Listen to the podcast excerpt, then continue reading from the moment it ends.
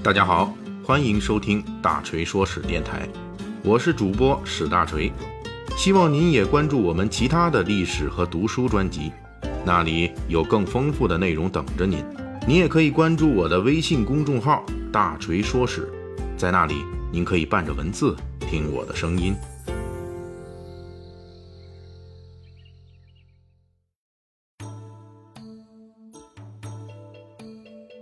今天也就是北京时间七月十五日，二零一八年俄罗斯世界杯决赛打响，法国队与克罗地亚队之间的胜者将举起世界杯最高荣誉——大力神杯。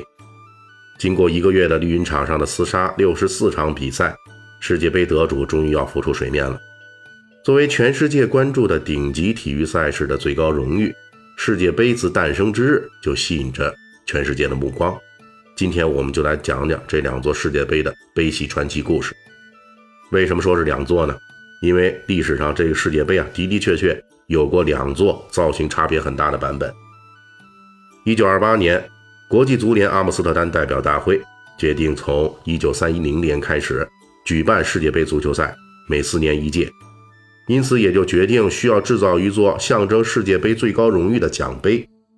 一九二九年，当时的国际足联主席雷米特筹资，请法国的金银匠人拉菲洛用一千八百克金银制作了一座奖杯，这就是第一代的世界杯。这座世界杯主题造型为古希腊胜利女神束腰长袍，双手。托起一个大杯，举过头顶。这一尊世界杯由纯银制里，外面镶金，底座起初是大理石，后来改成了天青石，总重量因此也达到了三点八公斤。这是金银杯体加基座的总重量，也成为了后来一些材料中声称的世界杯是由三点八公斤黄金打造的讹传的源头。因为是胜利女神的造型。因此，这个杯又被叫做胜利金杯。一九三一年第一届世界杯比赛上，夺得胜利金杯的是乌拉圭队。一九五六年，亲手缔造胜利金杯的前任国际足联主席雷米特去世了。国际足联为了表彰他的功绩，为了纪念他，正式将胜利金杯更名为雷米特杯。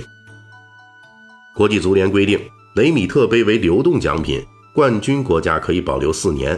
可以把胜利者的名字刻在奖杯上，在下一届世界杯前，前任冠军必须将雷米特杯交还国际足联。如果哪个国家可以三次获得世界冠军，就可以永远保存雷米特杯。从诞生之日起，雷米特杯就见证了国际足球竞技的诸多历史。比如，现在每一支世界杯夺冠球队都会由队长高举金杯过头顶。这个动作就是1958年瑞典世界杯上开启的传统。当时巴西队夺冠，在庆祝时，在场的摄影记者要求巴西队员把雷米特杯举高一点，这样方便拍照。而巴西队员呢，就将雷米特杯高举过了头顶，从此成为了一项冠军球队的必须动作。但是，虽然大名叫做胜利，雷米特杯的一生命运却是非常坎坷、非常倒霉的。堪称世界杯啊，悲惨的悲，悲剧的悲。关于这一点呢，其实大家也可以估计到，否则不会有第二尊，也就是现在使用的大力神被问世了。雷米特杯的第一道坎儿是在第二次世界大战期间，世界杯被迫停办两届。当时的国际足联副主席、意大利足协主席巴拉西，为了保护雷米特杯，冒险将它从罗马的一家银行里偷出来。藏在自家床底下的鞋盒里，就是在旧鞋盒里，这一尊世界足坛的最高荣誉逃过了纳粹的搜捕，坚持到了战后重见天日的一天。但是这只是悲剧的序幕，很快戏肉就来了。一九六六年英格兰世界杯前夕，雷米特杯在英国巡展，为世界杯造势，结果就在巡展的著名地点伦敦西敏寺，雷米特杯竟然被盗了。这次被盗到现在为止仍旧扑朔迷离。首先，这名盗贼偷窃了当时估价为三万英镑的雷米特杯。展览期间，有关方面这个为雷米特杯的投保金是三万英镑，所以呢，这个估值呢就是这样的。但是呢，虽然这雷米特杯被盗了哈，这个与这个雷米特杯同一展区的有这个价值三百万英镑的邮票珍品啊，盗贼根本没动。更令人崩溃的是，英国作为展览承办方，组织了专业的安保公司，甚至就在被盗期间，至少有两名警卫在案发地点西敏寺的展出大厅内巡逻呢。根据警方的调查，案发时有一名可疑男子在现场出没，三十来岁，一般身高，薄嘴唇，黑色头发，脸上可能有疤痕。之所以称之为可疑男子，就是因为这个案件呢，一直到五十年后的今天都没破案，盗贼也没有抓到。这英国人就急了，出动大批警察在全国范围内搜寻金杯，结果谁也没找到。就在所有人一筹莫展之际，七天之后的伦敦南部一个花园里，一条名叫皮克斯的小狗找到了一个废报纸包裹，这里面就翻出了雷米特杯。狗主人马上通报警方，因此他获得了一笔奖金，其数额比这一年夺得世界杯冠军的英格兰队的队员分到的奖金还要高。